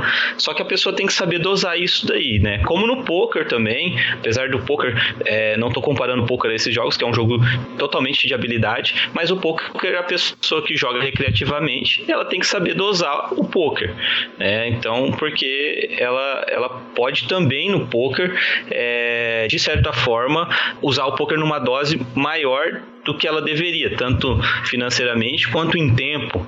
Então acho que em tudo é assim, no futebol é assim. A pessoa que às vezes ganha um salário, ela não pode comprar uma camisa oficial de um time e ir no estádio todo todo final de semana. Mas tem gente que é fanática no futebol e faz. Eu acho que a pessoa tem que saber dosar, não é a culpa da diversão, do jogo em, em si. A questão do cassino aqui próximo é, tem estruturas boas. Nós temos, eu tenho um cassino, esse, o Cassino Amambai é 300 quilômetros aqui de Campo Grande. Pra gente do Mato Grosso do Sul, isso é perto porque a cidade mais próxima é 100 quilômetros. Se você falar 300 quilômetros, pessoal de São Paulo. a gente chega quase no Rio de Belo Horizonte. então, aí você fala em São Paulo, pô, é 300 quilômetros, os caras falam, porra, bicho, é muito longe. Mas aqui pra gente, a gente tá habituado, se a gente vai na cidade vizinha, a gente tem que andar 100 quilômetros. Então, 300 quilômetros não é muito longe. E eu, eu tenho essa regularidade, eu vou sempre lá. É um lugar, é, é um lugar onde o field é muito inferior aos jogos que tem no Brasil. Isso daí é pelos torneios ser um pouco mais caros e o pessoal que joga é um pessoal mais antigo e tudo mais, eles têm um pouco mais de, de, de dificuldade em aprender coisas novas e acaba quem está mais atualizado ali, quem está mais por dentro, ter uma vantagem muito boa do que, por exemplo, no Brasil. No Brasil, o nível do, dos jogos é, é, é bem maior. Mas as estruturas é muito boa, vem melhorando, vem melhorando bastante. Uhum. E é um lugar que eu me sinto muito à vontade, que eu gosto bastante de ir. E tenho muitos amigos lá também. Então, eu gosto muito desse ambiente de cassino. Do, é, é, eu sou muito favorável. Com certeza, Saulo. É, no caso lá do, do, do Amambai, dos cassinos da região, o, os, os cassinos têm boas estruturas de cash game também? Ou só de torneio? Olha, você tocou numa situação muito interessante. É o lugar que eu mais gosto de jogar cash game Porque é, eu, aqui em Campo Grande, por exemplo, no, pelo menos no nosso estado, a gente não vê mais é, cache de Omaha, a cache de Texas. Aqui é mais Omaha mesmo, a galera tá migrando o cache mais pro Omaha. E lá você tem um, um, um cache de Texas e um cache assim é, de um bainha alto, sabe? Assim, não, não tem nada muito fixo, vai depender de quem tá lá e tudo mais, mas você tem um cache caro de Texas que é muito legal, muito legal que e num nível técnico que você não acha no Brasil. Então, é, eu não sei nem por que, eu tô fazendo tanta propaganda. Porque vou chegar semana que vem lá, vou estar tá, tá 4, 5 reg lá e vou, vou perder. Mas assim, é, lá eu tenho muitos amigos, esse pessoal lá é, são muito gente boa, mas o, o nível do jogo lá é bem baixo e o jogo é caro. Então acaba que, que o cash lá também é muito bom. Até melhor que o torneio, porque é, o, o cash você tem você consegue jogar por muito mais tempo, muito mais mãos, né? Você pode jogar ali o final de semana inteiro. Então, se você tiver uma disponibilidade boa é, física, você, você consegue jogar bastante coisa de cache lá. E com a variância muito menor, com certeza absoluta, né, Saulo? Claro, sim, com certeza. Saulo, é, uma coisa que, eu, que explodiu minha cabeça na hora que eu, que eu vi, que é, a gente está há muito tempo no, no meio, cara, e, e, quando você cravou o BSOP Millions, você volta para Campo Grande e recebe uma menção honrosa da Câmara dos Vereadores. Que coisa legal, cara. É, como é que foi essa, essa chegada de volta para casa na cena local, numa cena que está distante dos grandes centros, e, e, e, receber tanta menção honrosa, recepção da mídia, recepção do público de pôquer? Como é que foi o primeiro momento depois do, do, do, primeiro BSOP, no caso Millions? Cara, foi maravilhoso, maravilhoso mesmo. Da comunidade de poker, eu já tinha, a gente, eu e o Lincoln, como a gente já tinha fundado o Suites desde janeiro e o Suites já estava com 20 jogadores, era o único time é, de fato assim do estado, um time de, de, de MTT com rotina de estudo, com, com uma situação com jogadores bem lucrativos e tudo mais. Dentro da comunidade do poker a gente já era visto de uma forma muito legal, assim. Mas o Millions, ele tem uma dimensão muito grande, assim, a nível de sociedade em geral. Sim. E eu realmente fiquei assustado com a recepção, não só da mídia local, quanto da, do pessoal, pessoal da, da, da Câmara dos Vereadores, é, dos, dos, meus familiares que nem sabem o que, que é poker, assim, até um pessoal mais afastado, assim, começou descobri o que, que era o poker, os meus amigos também que, que não sabem, os que sabem acompanharam a transmissão e tudo mais. Mas assim, é uma repercussão muito grande, assim. Eu, eu, eu fiquei um pouco assustado assim no, no início, mas assim, depois eu fiquei muito feliz porque a gente trabalha para isso. Não adianta a gente falar que não. A gente quer ganhar os maiores torneios que a gente joga, a gente quer esse reconhecimento de certa forma, porque nada melhor do que você ser reconhecido pelo seu trabalho, por tudo que você faz, por tudo que você batalhou, você, quanto tempo você demorou para chegar ali. Pô, joga 12 anos, quantas horas eu já não estudei, quantas noites eu já quase chorei por bad beat em torneios. E uma hora vai acontecer e você vai ser recompensado. E eu me senti nesse momento sendo recompensado por todo o meu trabalho, assim, ó, você merece estar tá aqui, sabe? Foi uma coisa muito legal. Saulo, é, a mídia, o retorno de mídia, ele estourou, ele explodiu além da mídia esportiva, quer dizer, quem que te procurou depois do Millions? É, aí em Campo Grande. A grande mídia, quer dizer, os jornais locais não relacionados a esporte também chegaram a noticiar, jornal de papel, escrito. Como é que foi a, a repercussão é, é, midiática disso? Olha, eu fiz alguns, eu fiz rádio aqui, que é bem forte. É, eu fiz é, Globo Esporte também, que o pessoal acompanha bastante, é, e muita mídia digital, assim. Acabou que os jornais é, impressos assim acabou passando batido, assim, não fui procurado por nenhum e, e também eu nem sei se é o público deles. O pessoal hoje acessa muito mais os jornais digitais e tal. Acho que é um público mais antigo. Na verdade, eu, eu, eu posso estar falando besteira, eu não sei. Mas eu não fui procurado pela, pela imprensa escrita local. mas tanto rádio quanto televisão, eu participei de algumas coisas assim, foi bem legal. Não, não, mas certamente você não está falando bobagem nenhuma, com certeza o, o volume de informação digital e as pessoas acessam muito mais é, o digital hoje com certeza absoluta. E nesse momento que você é, é foi falar para o poker, você se sentia como embaixador, se sentia responsável por estar tá levando o poker para um público muito além do público que a gente está acostumado a falar, porque nós da mídia de poker estamos acostumados a falar para um público que é rezar para o convertido, né? A gente vai levar informação, mas para quem já está convertido para o esporte, Sim. né? Pescar no aquário, né? Exatamente, exatamente. Não, eu me sinto com essa responsabilidade sim, e eu prezo muito por isso, principalmente nas redes sociais. Eu faço um trabalho na rede social e assim, eu não eu tento falar uma linguagem assim, não só para regular, profissional. Eu tento falar um pouco da linguagem da galera que está começando, da galera que sofre problema com a família, é, do pessoal que não sabe muito bem o que é poker assim, mas me segue e, e quer acompanhar o meu trabalho. Então eu tento passar uma linguagem assim mais mais um pouco do beabá do poker, explicando como funciona, assim, mais do que a parte técnica, isso, isso a gente deixa para discutir mais no time, é, nas aulas e tudo mais. E nas redes sociais eu, eu, eu me sinto um pouco obrigado a passar para a sociedade essa imagem assim do poker e tudo mais. E, e tanto aqui no estado que que hoje acaba sendo um pouco de referência, né? Todo mundo fala de poker, me procura, quer saber. E quanto nas redes sociais também, eu me sinto nessa obrigação, sabe? Saulo, é, tá, é, uma das coisas que me impressionou muito foi a questão da rede social. Tive a oportunidade também de falar isso a respeito do Moja. O Moja tem um post que ele faz, todos os posts dele ele faz em português e inglês para atingir o mundo inteiro.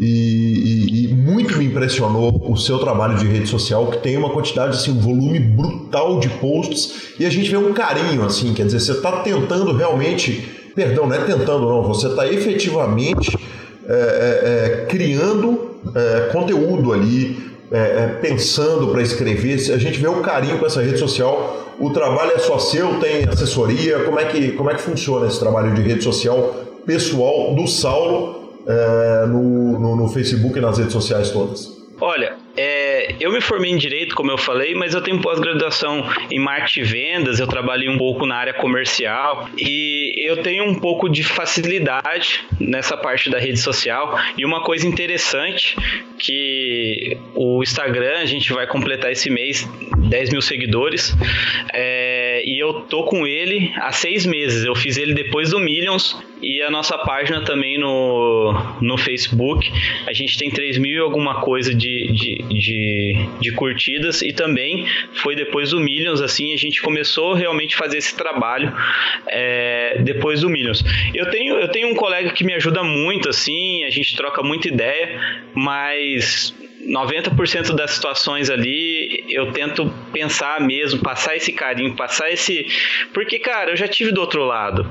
Eu, assim, até hoje eu tenho as pessoas que eu me espelho, com certeza, e sempre vou ter. Mas, tipo, antigamente, um jogador profissional para mim, que era o meu sonho, era ser jogador profissional, aquele cara, o que ele falava era uma verdade absoluta. Às vezes eu, eu quando eu tinha um, um pinguinho de atenção de um cara, assim, que tava já mais consolidado consolidado no poker, eu já fica, ficava muito feliz.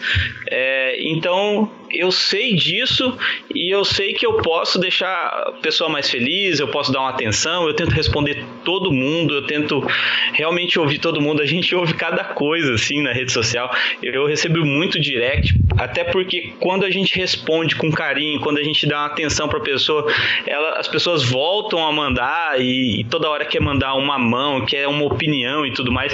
E o poker é muito difícil assim, a gente, é, a pessoa me, ah, me dá uma dica cara, não, não tem como tipo, dar uma dica assim para eu ganhar. Ou então, tipo, o que, que eu faço nessa mão, assim? E aí a gente identifica assim, erros assim é, na base, assim, no fundamento do poker. E aí não adianta eu tentar explicar pro cara e, e aí eu vou ter que entrar numa parte assim que eu ia ter que ficar tipo 12 horas para conseguir explicar o meu raciocínio naquela mão. É muito difícil, as pessoas elas esperam assim uma fórmula mágica assim. Cara, o que, que eu faço aqui? O que, que eu tenho que fazer para ganhar? Como se eu fosse falar assim: "Ah, cara, faz isso que você vai ganhar". Não tem como, né? É uma estrada. Eu demorei muitos anos para chegar lá e, e muitos outros profissionais também demoraram muitos anos. É como uma faculdade o poker. Eu sempre falo para a galera do time, é, você passa ali às vezes 4, 5 anos para você começar a ganhar dinheiro, né? A faculdade é assim também, você passa 4, 5 anos para começar a ganhar dinheiro. E tem muito disso. Alguns já começam a ganhar nos primeiros anos, claro, mas via de regra, você demora 2, 3 anos para se formar um jogador consistente, para você ter uma base técnica, para você ter uma segurança no seu jogo. E assim, eu tento passar isso para a galera que me segue, que gosta de mim, e eu acho que cada vez mais eu tô conseguindo fazer bem isso aí, e é a minha missão, é a que eu tento passar em troca, assim, pro poker. O poker me deu muita coisa, quase tudo que eu tenho hoje, assim, é através do poker, financeiramente, vamos, é, mas, é, e eu tento retribuir isso de alguma forma, sabe? Certo. É, você estava falando a respeito da formação do jogador e aí chega um bom momento da gente falar do Sults Poker Team. Antes de tudo, parabéns pelo nome, né, cara? É, Sults é tão legal e, e, e ele uhum. remete a tanta coisa é, é, bacana, quer dizer, ele remete dos naipes às roupas do, do, do, poker clássico e tal. E eu achei incrível quando estava estudando para fazer a, a a, a entrevista, achei incrível o nome do time. Como que funciona o, a estrutura do time? Porque, pelo que eu entendi, ele não é um time feito, é, por exemplo, o Forbet, é, é, os, os, os, grandes times de poker do Brasil, ele é uma coisa mais, como é que eu falo, mais... É uma, uma situação menor, né? Uhum. E e assim, a gente dentro do time, uh, assim, voltando ao nome, só para responder a sua pergunta por completo, foi a ideia do meu sócio, do Lincoln Freitas. Ele veio do Forbet.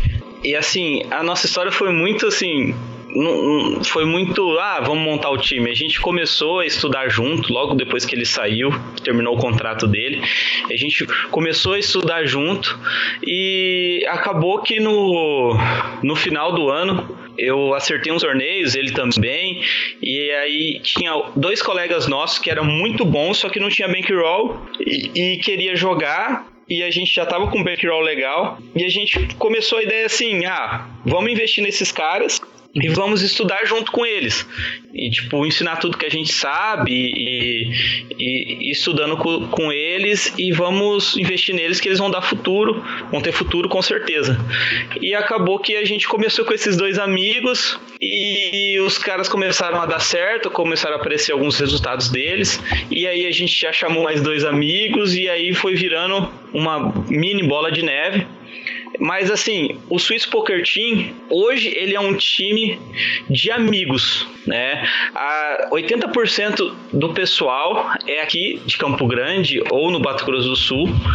Nós temos, nós temos jogador que é de São Paulo também, Paraná, todo mundo que está ali tem uma ligação muito próxima com a gente ou com alguém do time. A gente nunca abriu um processo seletivo, assim, um negócio muito aberto. Sempre é uma indicação de alguém de dentro do time ou algum conhecido nosso. Essa característica traz alguns pontos positivos para a gente, que é a questão de segurança. Hoje eu tenho certeza que os times eles sofrem com alguns problemas de, de roubo, de calote, de, de falta de compromisso e tudo mais. Isso ajuda a gente, mas também para a gente se tornar um grande time, um time de grande massa, a gente teria que sair dessa situação e ir para o modelo dos outros times. Mas a gente não tem essa ambição no momento, a gente preza muito pela qualidade técnica, não que esses times de massa não tenham qualidade, muito pelo contrário, os melhores do Brasil estão lá, mas a gente sentiu que em certo momento do time, como é só eu e o Lincoln e a gente tem dois instrutores, para a gente é, crescer e crescer com qualidade, a gente vai ter que montar uma estrutura técnica muito boa. E, e como esse ano eu vou estar tá muito focado em jogar torneios lives e correr todos os circuitos que eu puder. É, eu, não tá, eu não tinha a intenção de brigar pelo ranking do BSOP, mas agora, agora eu vou querer brigar também. Então, nós vamos falar disso daqui a pouquinho. Eu tô me coçando aqui pra gente. Aliás, tô com o ranking aberto aqui na frente. É, eu vou ter que mas, brigar também. Mas com relação ao time, eu, eu, tive exatamente, quando você começou a descrever, me veio a palavra, quer dizer, eu tive a impressão de ser mais um grupo de estudos. É, ali o início do time do que um time de staking mesmo. É, é uma impressão correta? É a minha impressão? Ou eu tô, tô enganado Não, no que é? é? É uma impressão correta. Assim, a gente estaqueia a galera, com certeza. Mas, assim, é uma impressão correta porque a gente é muito chato com o estudo. A gente, vai, a gente tá rolando uma race agora pro BSOP de julho. Certo. E a, a gente tem aula com alguns profissionais do time. A gente contrata profissionais de fora, os que a gente mais admira. A gente contrata, eles dão aula no time. A gente tem acompanhamento psicológico psicólogo no time. A gente tem um, um, suporte muito grande, além das aulas minhas, do Lincoln, dos instrutores, mas a gente é muito chato com isso tudo porque a gente sabe que dali vai fazer com que o cara se torne um grande profissional ou não. Não vai ser só jogando.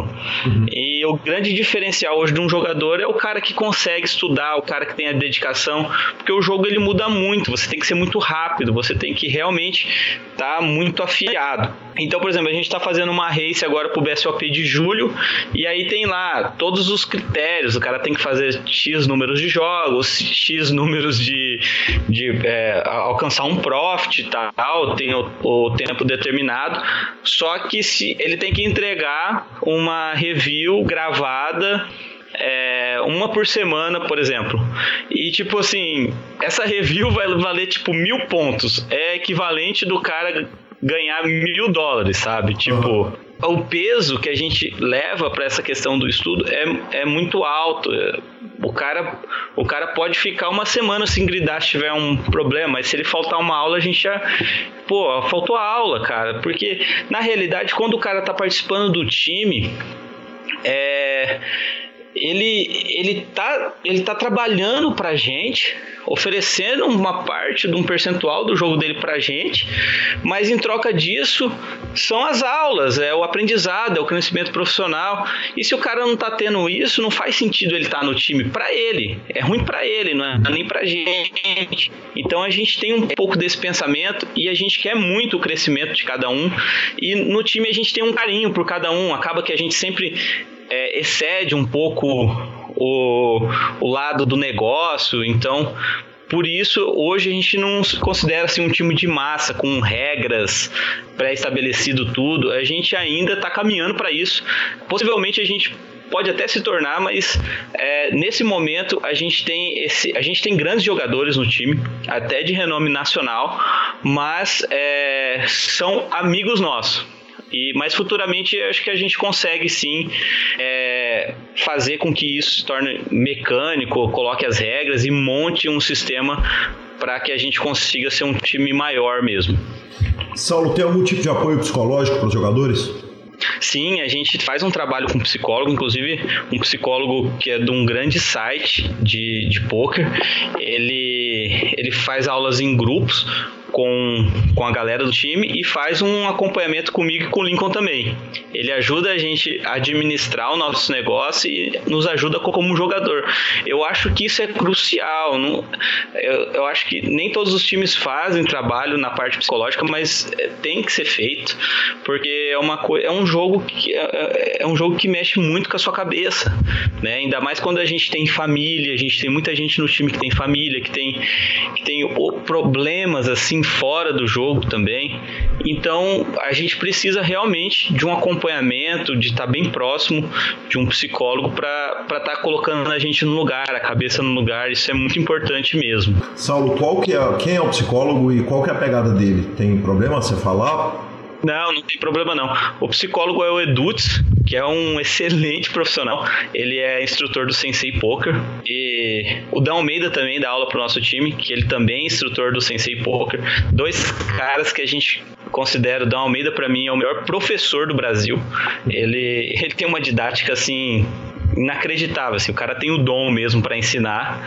E, e o Edutz, ele passa alguns exercícios pro pessoal é, para realmente estar tá mantendo eles no, no, no A-game, sabe? Uhum. Então, assim, e, e, passa várias dicas legais, mas eu acho que o melhor trabalho, assim, dele é feito comigo e com o Lincoln. Porque a gente joga high stakes, e também tem problemas familiares, assim, eu e ele tem filhos, ele tá indo pro segundo filho, e a gente tem muita coisa, assim, que envolve, e o jogo caro, é, você entra em, em down swings, em up swings, então é, você tem que tá, estar tá muito bem psicologicamente para que isso não mexa com você tanto positivamente quanto negativamente e é um trabalho que a gente acredita que é essencial para o nosso sucesso. É, Saulo, você sabe qual é a abordagem do, do Edutz? Se ele é psicólogo formado em psicologia ou, ou, ou qual que é a pegada? É, sei. Uhum. Ele é formado em psicologia, ele está fazendo pós-graduação nessa área mais de, é, esportiva e ele já foi jogador de, de cash game por muitos anos. Ele, já, ele foi jogador profissional de poker. Eu não sei exatamente qual que é a pós-graduação que ele está fazendo, só que ele tem formação psicóloga. Ele fala bem embasado mesmo, assim, dentro da psicologia e também ele sabe o outro lado, porque ele já foi jogador de cash game. Ele, ele, ele consegue calibrar bem os dois lados.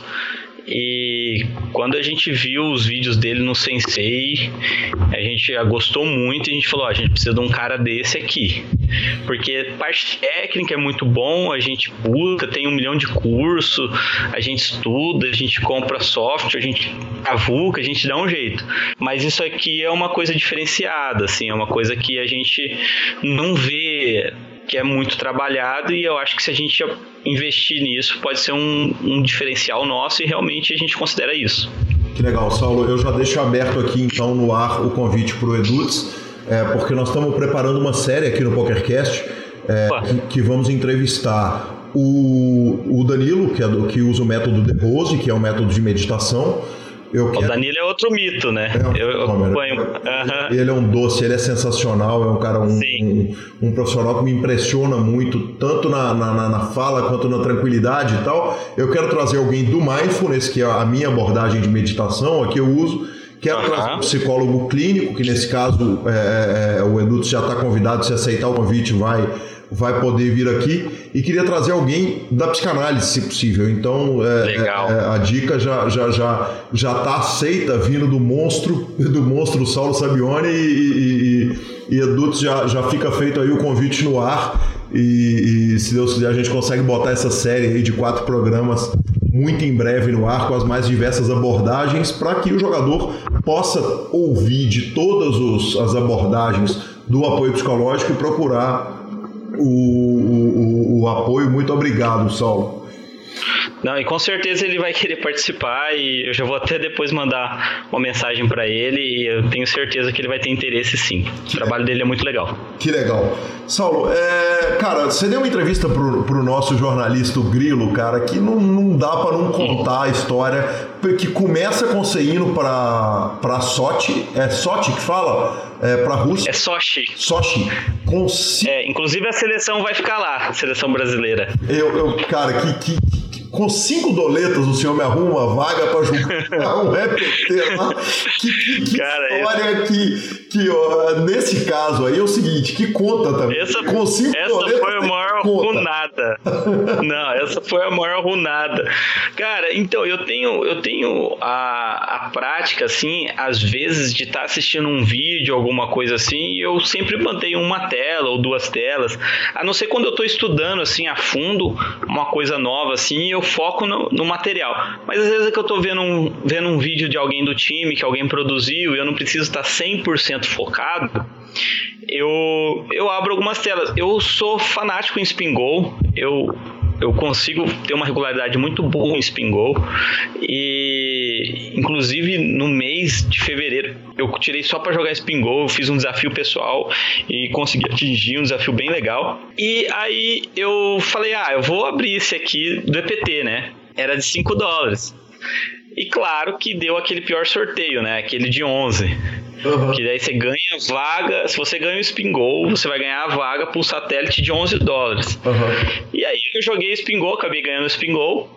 E aí eu fui jogar o torneio de 11 dólares, joguei na madrugada mesmo ali, formou, era tipo um City Goal, que dava vaga para um torneio de 200, um satélite de 215, era tipo um step, assim. Uhum. Aí acabei que eu ganhei também o de 11. E no domingo seria o, o satélite de, de 215 que dava o pacote para sorte. Acho que dava dois pacotes, assim, mas era bastante gente. E acabou que eu consegui essa vaga, mas foi muito legal mesmo, porque foi uma experiência, uma experiência única, assim. Primeiro que a viagem, assim, é dois dias de avião, é bem cansativo, assim, mas você passa por vários lugares e faz escalas longas, tipo, a gente fez na Inglaterra, fizemos na, na França também, depois vai para Moscou, para depois ir para Sochi. É bem cansativo assim, mas acaba que você conhece um pedacinho de cada cidade. Mas assim, a cidade lá é muito linda, é, não é tão gelada assim, igual Moscou, igual outras cidades da Rússia, mas comparado ao Brasil é muito gelado. Uhum. E mas assim, eu fiquei muito feliz de ter ido para lá. Jogar o EPT era um sonho para mim. A estrutura do EPT comparada assim aos torneios que a gente estava acostumado a jogar é uma estrutura muito diferente assim. E eu consegui ir muito bem lá e pretendo voltar um dia. Cara, que sensacional. E aí você conta uma história que eu vou te pedir. Eu, eu li a história, mas eu, eu preciso ouvir ela é, contada por você, de você e outro brasileiro na mesa. Conta pra gente o que, que aconteceu lá, cara. Cara, essa foi, essa foi uma runada bem ruim, cara. Porque, pensa comigo. eu sabia que tava eu, eu até esqueci o nome do menino que tava lá também. É, tava eu, o, o Clóvis, uhum. o Scafini e ele eu sabia que tinha mais um brasileiro porque eu tinha olhado no, no lobby de todo mundo que satelitou, eu sabia, mas para mim eu não conhecia essa pessoa. Uhum. E, e assim, eu tô conversando com, com esse menino. É, eu tô na, ele tava, coincidentemente, ele tava na minha mesa lado, assim, bem próximo a mim. E a gente conversando, e eu, o Scafini tava no meu quarto, e lá a gente falava português. Cara, lá ninguém entende nem inglês. Os taxistas, assim, não sabiam nem falar inglês. E a gente ficava pensando, poxa, ano de Copa, os caras não sabem nem falar inglês. Tipo, de, é, não sabia nem cobrar em dólar, assim, sabe? Coisa básica. A gente ficava imaginando como que ia ser, sabe? É tipo um Brasil, assim, lá. E, e aí, pô, a gente tava bem tranquilo falando português, a gente, às vezes a gente até dava uma zoada, assim, né?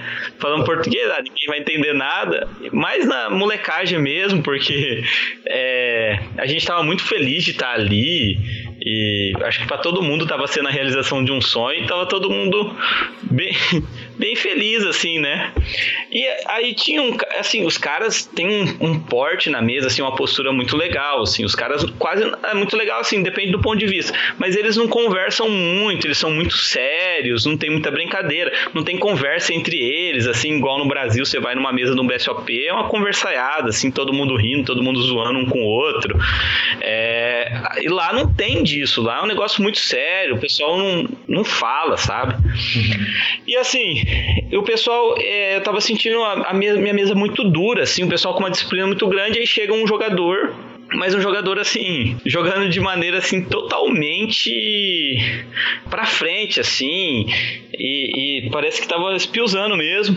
E eu falei, cara, já mirei nele, né? Falei, epa, e eu vou eu vou conseguir umas fichas aí, né? E assim, ele começou a ir ao win com umas mãos muito sinistras, assim, e às vezes ganhava, às vezes perdia, e acabou que eu comentei com, com o menino ali e falei assim: é, eu não lembro exatamente a palavra que eu usei. O menino Guilherme mas eu... Dutrax. É, é, Isso, Guilherme. Aqui na, na, na boa. no grilo.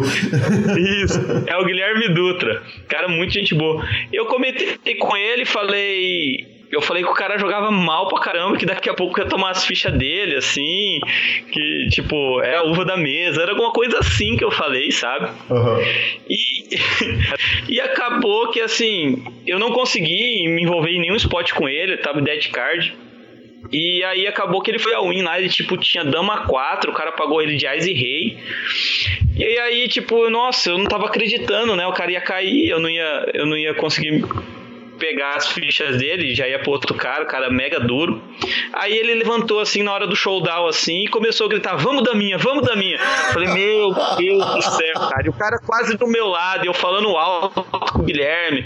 O cara ouviu tudo, eu não sabia onde enfiar a cara. Ainda bem que ele caiu, porque se ele ficasse na mesa assim, eu, eu ia ter que sair da mesa, assim, de vergonha. Ou, não, ou pedir desculpa. Mas depois eu até conversei com ele, assim, eu acho que a gente fingiu que isso não tinha acontecido. Agora ele já deve ter visto já a matéria do Grilo, vai ver o podcast, mas isso foi numa boa também. E, mas assim, foi uma situação muito engraçada, assim, eu respeito, o cara, jogador recreativo não tem obrigação nenhuma de jogar certo, ele joga do jeito que ele quiser, mas assim, foi engraçado porque eu tava mirando ele, eu achei que eu ia ganhar as fichas dele e aconteceu isso, cara, eu não sabia onde enfiar a cara, mano. Não, não sabia enfiar a cara, passou um aperto. Você não é o primeiro, não é o último. Eu tenho uma prima que em Nova York fez elogios especificamente ao corpo de um cara e fez elogios. Na hora dele descer do elevador, ele virou para trás e falou: Obrigado. Não. então, se você, é. você não é o único no, no exterior a dar essa gafe. Mas de qualquer forma, uma viagem que você vai para lá com 5 dolinha e volta para casa com 7.200 dólares não é brincadeira, né, cara? Não, não pode ser ruim. E a sensação assim demais, porque ele pagava 430 mil dólares e eu, eu fiz 40, 40, eu caí em 49 assim, num pote assim, para ficar gigante. E assim, por mais você vendo desse lado, poxa, por 5 dólares é um, lado positivo. O lado negativo é que se eu puxo um pote, que era um cooler na realidade, eu ia com certeza chegar na mesa final de um EPT, assim, vindo de uma cravada de millions, ia ser uma coisa muito louca. Fiquei um pouquinho triste por isso, mas não tem, não pode nem falar em, em ficar triste, né? Porque foi fazer uma reta de um EPT, é, de um torneio que eu nunca joguei, num país que eu nunca fui, uma coisa que seria uma, uma adaptação, uma experiência, ainda você voltar com dinheiro, já, já tá ótimo, né? Com certeza absoluta. Saulo, é, e aí você chega pro, pro BSOP de Natal, é, tanta gente esbarrou nisso, o Vascão teve perto, o Caiafa de Belo Horizonte também foi campeão e vice do, do BSOP Main Event. E as coisas no Brasil não costumam acontecer por acaso. Eu brinco que todos os braceletes vieram por ótimas mãos e o primeiro bicampeonato de BSOP chega por ótimas mãos também. É...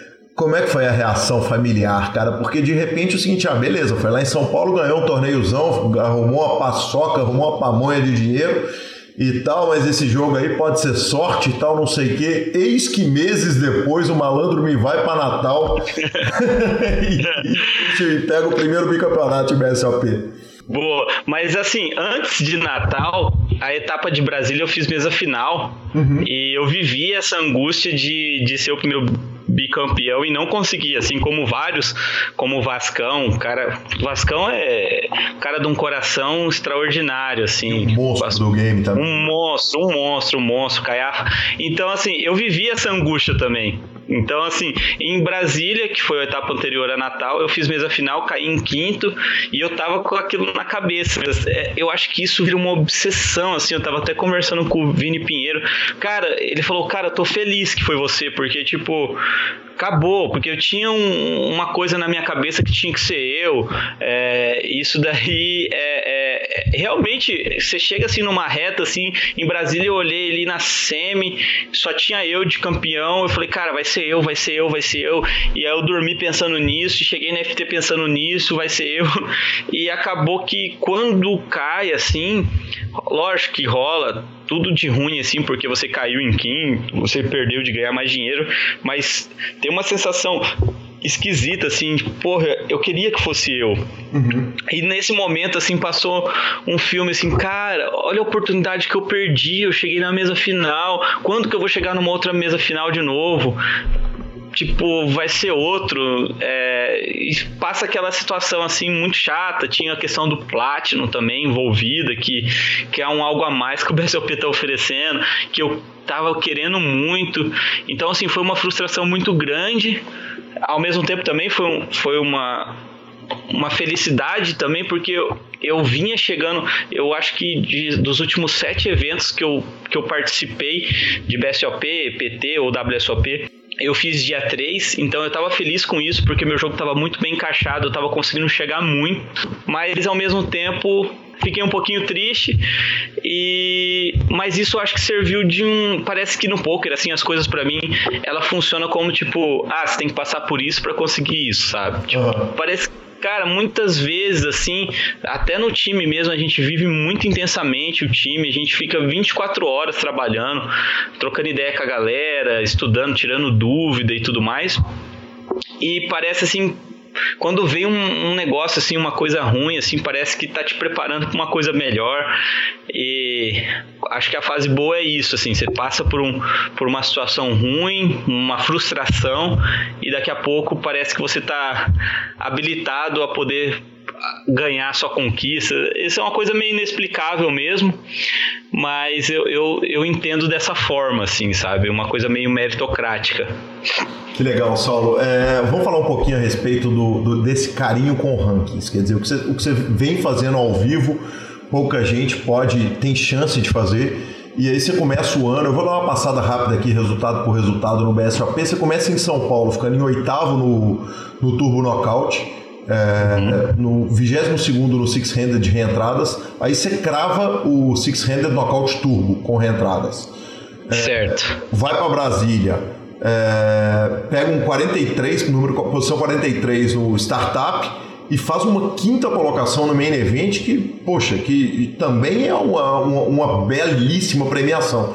E aí chega Sim. em Natal, já crava de, logo, já arruma a tampa do, do, do evento Quer dizer, é primeiro colocado do ranking e a gente sabe o que, que é a reta final de quem está disputando cabeça de ranking no BSOP. Você está disposto a, e, e preparado psicologicamente para fazer aquele multi-table, aquele é, Snap barra Rush barra Zoom Poker é, de, de dar boa, boa. torneio, passar dando a win em cada mesa toda vez que você recebe uma mão e torcer para uma cadeira cair perto da outra? Cara, assim, eu entendo e respeito essa estratégia, assim, por estratégia de ranking, eu acho válido, mas eu, eu, eu, eu, por mim mesmo, eu não consigo aceitar isso, assim, essa questão do MTT e de você acabar jogando mega pra frente para tentar fazer ficha. Eu respeito e entendo como estratégia, mas eu não sei se eu vou, se, eu, se a minha estratégia vai ser essa. Eu sei que essa estratégia talvez, talvez não, com certeza é melhor, mas eu prefiro, eu posso até fazer um multi-table mas assim, um multitable que vai conciliar certinho, vai ser no mesmo salão, é, o dinner break de um vai bater com, com o jogo do outro, sabe? Eu não, eu não quero fazer nada assim, muita loucura. Até porque o maior prêmio do ranking eu já conquistei que foi o Platinum Pass. Uhum. É, claro que eu vou ter um retorno em marketing, vai ter uma, uma, uma, uma visibilidade muito legal. Eu não estou sendo hipócrita falando que isso eu não quero. Eu quero mas eu acho que eu vou fazer do meu jeito, assim, é, de uma forma mais leve. Eu não vou conseguir ficar dando reentrada igual louco em torneio, dando a win com qualquer mão.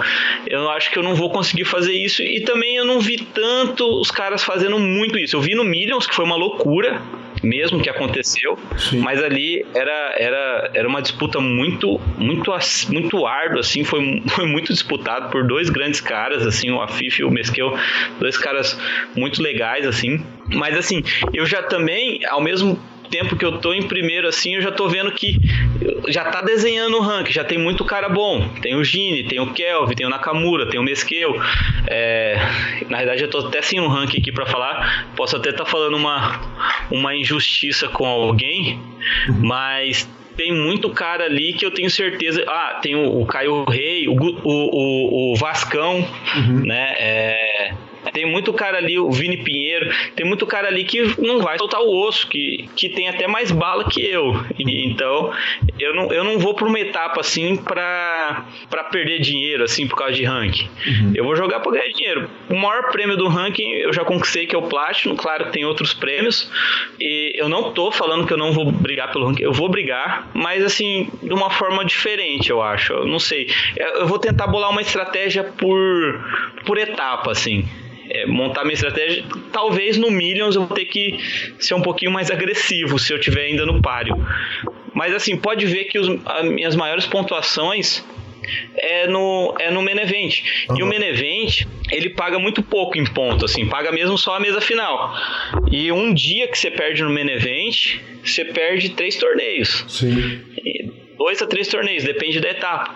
Então, acaba que se você foca no main event, que é o evento mais lucrativo do BSOP, o mais EV, onde você acha o maior dead money, um field mais fraco e tudo mais, se você for focar no main event e for querer realmente fazer reta e tudo mais, você perde. Ou você chega na mesa final e consegue uma pontuação grande, ou se você cai numa semi, por exemplo, você pega uma pontuação muito pequena e não conseguiu jogar nada nas outras etapas. E o main event não dá para você deixar pingando, assim, tiver 30, 40 left, não tem como, uhum. né? Porque é uma premiação muito significativa. Então, é, eu vou tentar dosar isso tudo aí. Fora a possibilidade de fazer um back-to-back -back BSOP Millions, que ia ser uma história linda para a história do poker mundial, né, Saulo? Ah, com certeza. Esse daí é um sonho, eu não vou nem falar que eu quero, porque seria muita pretensão, mas eu vou estar tá lá na briga. Porque o Millions, assim, é, um, é o Millions pagou prêmio equivalente a cinco vezes o prêmio de Natal, por exemplo. Sim, com certeza. Então é, é, é muito sinistro o Millions.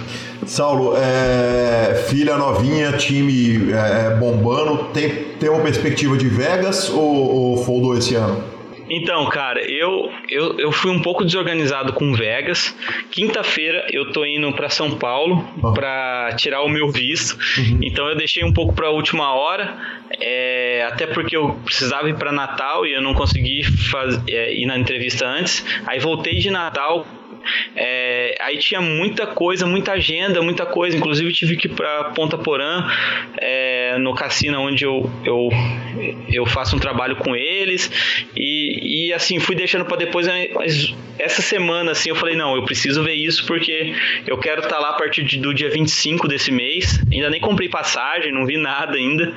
Mas eu pretendo estar tá lá e eu pretendo jogar fazer uma reta lá. Ainda não tenho ela definida totalmente, mas eu pretendo ir sim.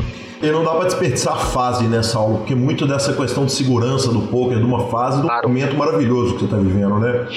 Não, com certeza. Você é, assim, eu digo que é a confiança, assim, você faz a jogada ali, você sabe que é a melhor jogada e você estufa o peito, você acho que você passa essa confiança pro seu adversário, assim, principalmente no live, assim, que, que você consegue muito mais informação, outras coisas e tudo mais, mas assim, o fato de você estar tá confiante eu acho que muda muito. Não tem como você explicar isso, mas é, a confiança ajuda muito a você a você estar tá no seu A-game. Saulo, muito obrigado pelo carinho, é, pela, pela atenção, pelo seu tempo e eu sei que é um cara super ocupado com tanto projeto na vida. Obrigado pelos elogios que você fez ao, ao PokerCast. E, e, cara, sucesso pra você, quebra tudo, arruma esse BSOP Millions lá, quebra tudo em Vegas e volta para aqui para contar a história de novo pra gente. Pô, Calil, muito obrigado pelo convite. Para mim, como eu disse, é a realização de um sonho estar aqui. É, o poker para mim sempre foi algo que eu sempre acompanhei. O, os caras que faziam esses podcasts, que, que, fazia, que saíam nas matérias. Hoje eu, eu tá nessa posição, eu valorizo muito porque eu sempre acompanhei todo mundo. O seu programa tá de parabéns. É, eu acompanho, sempre indico, a galera do time também acompanha, dá uma repercussão muito grande. E com certeza, se eu tiver o prazer de voltar para contar mais alguma história de algum torneio, vai ser uma felicidade imensa. Com o maior carinho do mundo, Saulo, muito obrigado, sucesso para você e tamo junto, vamos que vamos. Obrigado, viu? Tamo junto, um abraço, meu irmão. Um abraço, obrigado. É isso aí, muito obrigado, Saulo Sabione, boa sorte na WSOP e professor Marcelo Lanza. É, eu acordei hoje com a notícia de que o Gaudêncio Júnior, nosso querido Gaudêncio lá de Araxá, puxou o 10 Game Mix lá no Cassino Orleans. 150 dólares foi o bain de 229 pessoas. É, brother Gaudêncio, certamente ouvindo, ouvinte do programa. Um cara, gente finíssima, né, cara? É uma notícia que muito alegra a gente. Aquela simpatia toda, arrumando um dinheiro lá. Liguei para ele para dar os parabéns para ele. É, ele fez um acordo, falou, velho, deixa eu te falar um negócio todo mundo joga 10 Mixed pra caramba. Pra caramba. Na hora que eu vi aquela treta ali, todo mundo profissional, os caras ofereceram um deal em seis pessoas, eu topei na hora. Falei, tem problema nenhum, me dá o título aqui, vamos fazer esse deal rapidinho. Grande abraço então ao Gaudêncio. Foi para lá para a WSOP, não vai jogar nenhum evento da WSOP, tá procurando a reta inteira de torneios que não são de Texas Hold'em, cara. Tá nos Mixed. Ele ainda falou que, que a primeira vez que ele viu, viu Mixed foi naquele primeiro torneio que eu, que eu fiquei ITM para nós, lá na WSOP. Falou, cara, ali que eu conheci, comecei a gostar. Ah, no BSOP, né? No BSOP, exatamente. E aproveitou também para me dar notícia de que o Murilo Figueiredo Muca é, ficou em segundo ontem no 470 Triple Stud do área. Sensacional aí a turma em Las Vegas, grindando tudo, professor Marcelo Lanza Maia. Filho, a turma vai para Vegas para jogo, filho. A vantagem é que essa época não é só WSOP, né? Tem torneio pra tudo quanto é lado, modalidade, lugar, cassino. Se você quer andar pouco, se você quer andar muito, se você quer de qualquer tipo de bain, tem de tudo. Satélite, cache, todas as modalidades, quer dizer, tem tudo, né, velho? Sensacional, cara. Sensacional. Falar no nosso grupo do WhatsApp, é, o querido Forrest Gump, tá lá no grupo do WhatsApp. É o único cara que não usa o nome próprio, né? Acho pouco provável que o rapaz chame Forrest Gump. É, tem... a não ser que tenha alguém muito fã do filme. É, outra, tem chance dele chamar Tom Hanks também. Nossa Desculpa, desculpa. Falou que conheceu um tiozinho no live que foi sensacional. Ele ensinou que pra você saber se o fold é bom é o seguinte: se você errou o flop, o fold foi bom. Tá vendo? É assim, simples. E os Simples. Rodolfo Guerra, velho, foi- teve o peito e a pachorra de pedir pra gente citar ele, que ele falou que todo dia ele faz heads up dos torneios grandes que ele joga, mas ele só fica em segundo. Pode uma parada dessa, velho? Está castigo. Está castigo. Dá, dá castigo. Não vou, vou nem citar muito, dá castigo. Cara, Rodolfo, deixa eu te falar, Rodolfo Guerra, então essa semana, por favor, forre e mande a nossa parte, tá bom?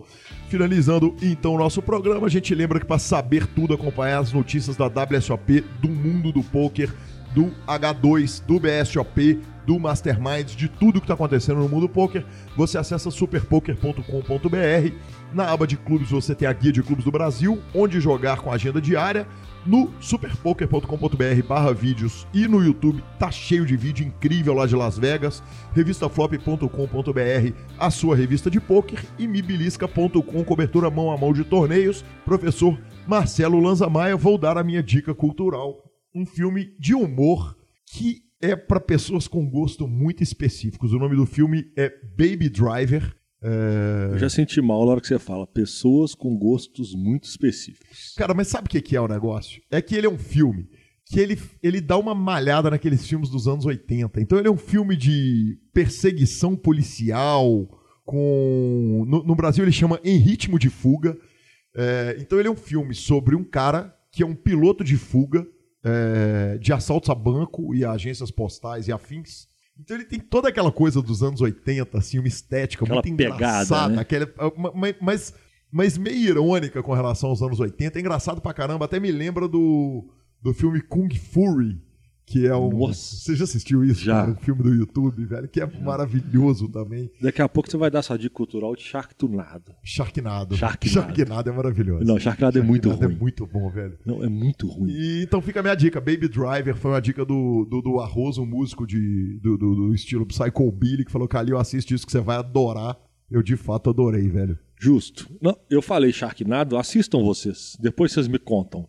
Inclusive tem um, dois e três, se eu não me engano. Não, né? porque tá- já tá indo pro quarto. Tá indo cara, pro já quarto. tá indo é, pro é um, quarto. é um- é um sucesso, Cara, né? teve um agora que, ah, bicho, o último foi, foi tão bizarra a proposta do filme que eu falei, cara, quando eu achei que isso não podia melhorar, ele melhora, assim. Teve um que foi os- nos parques da Flórida.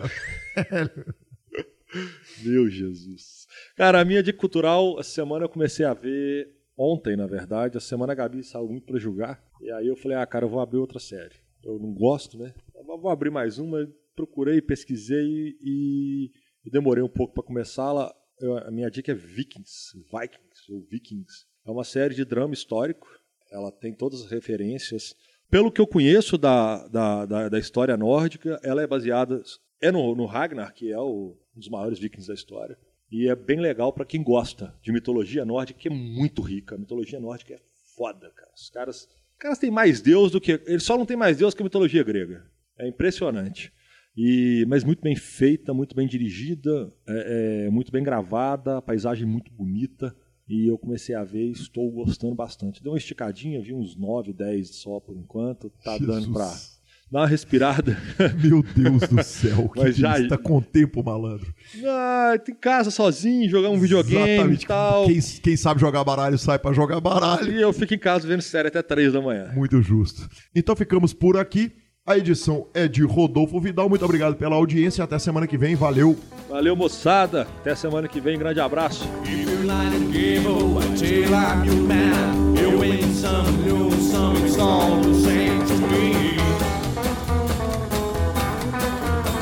This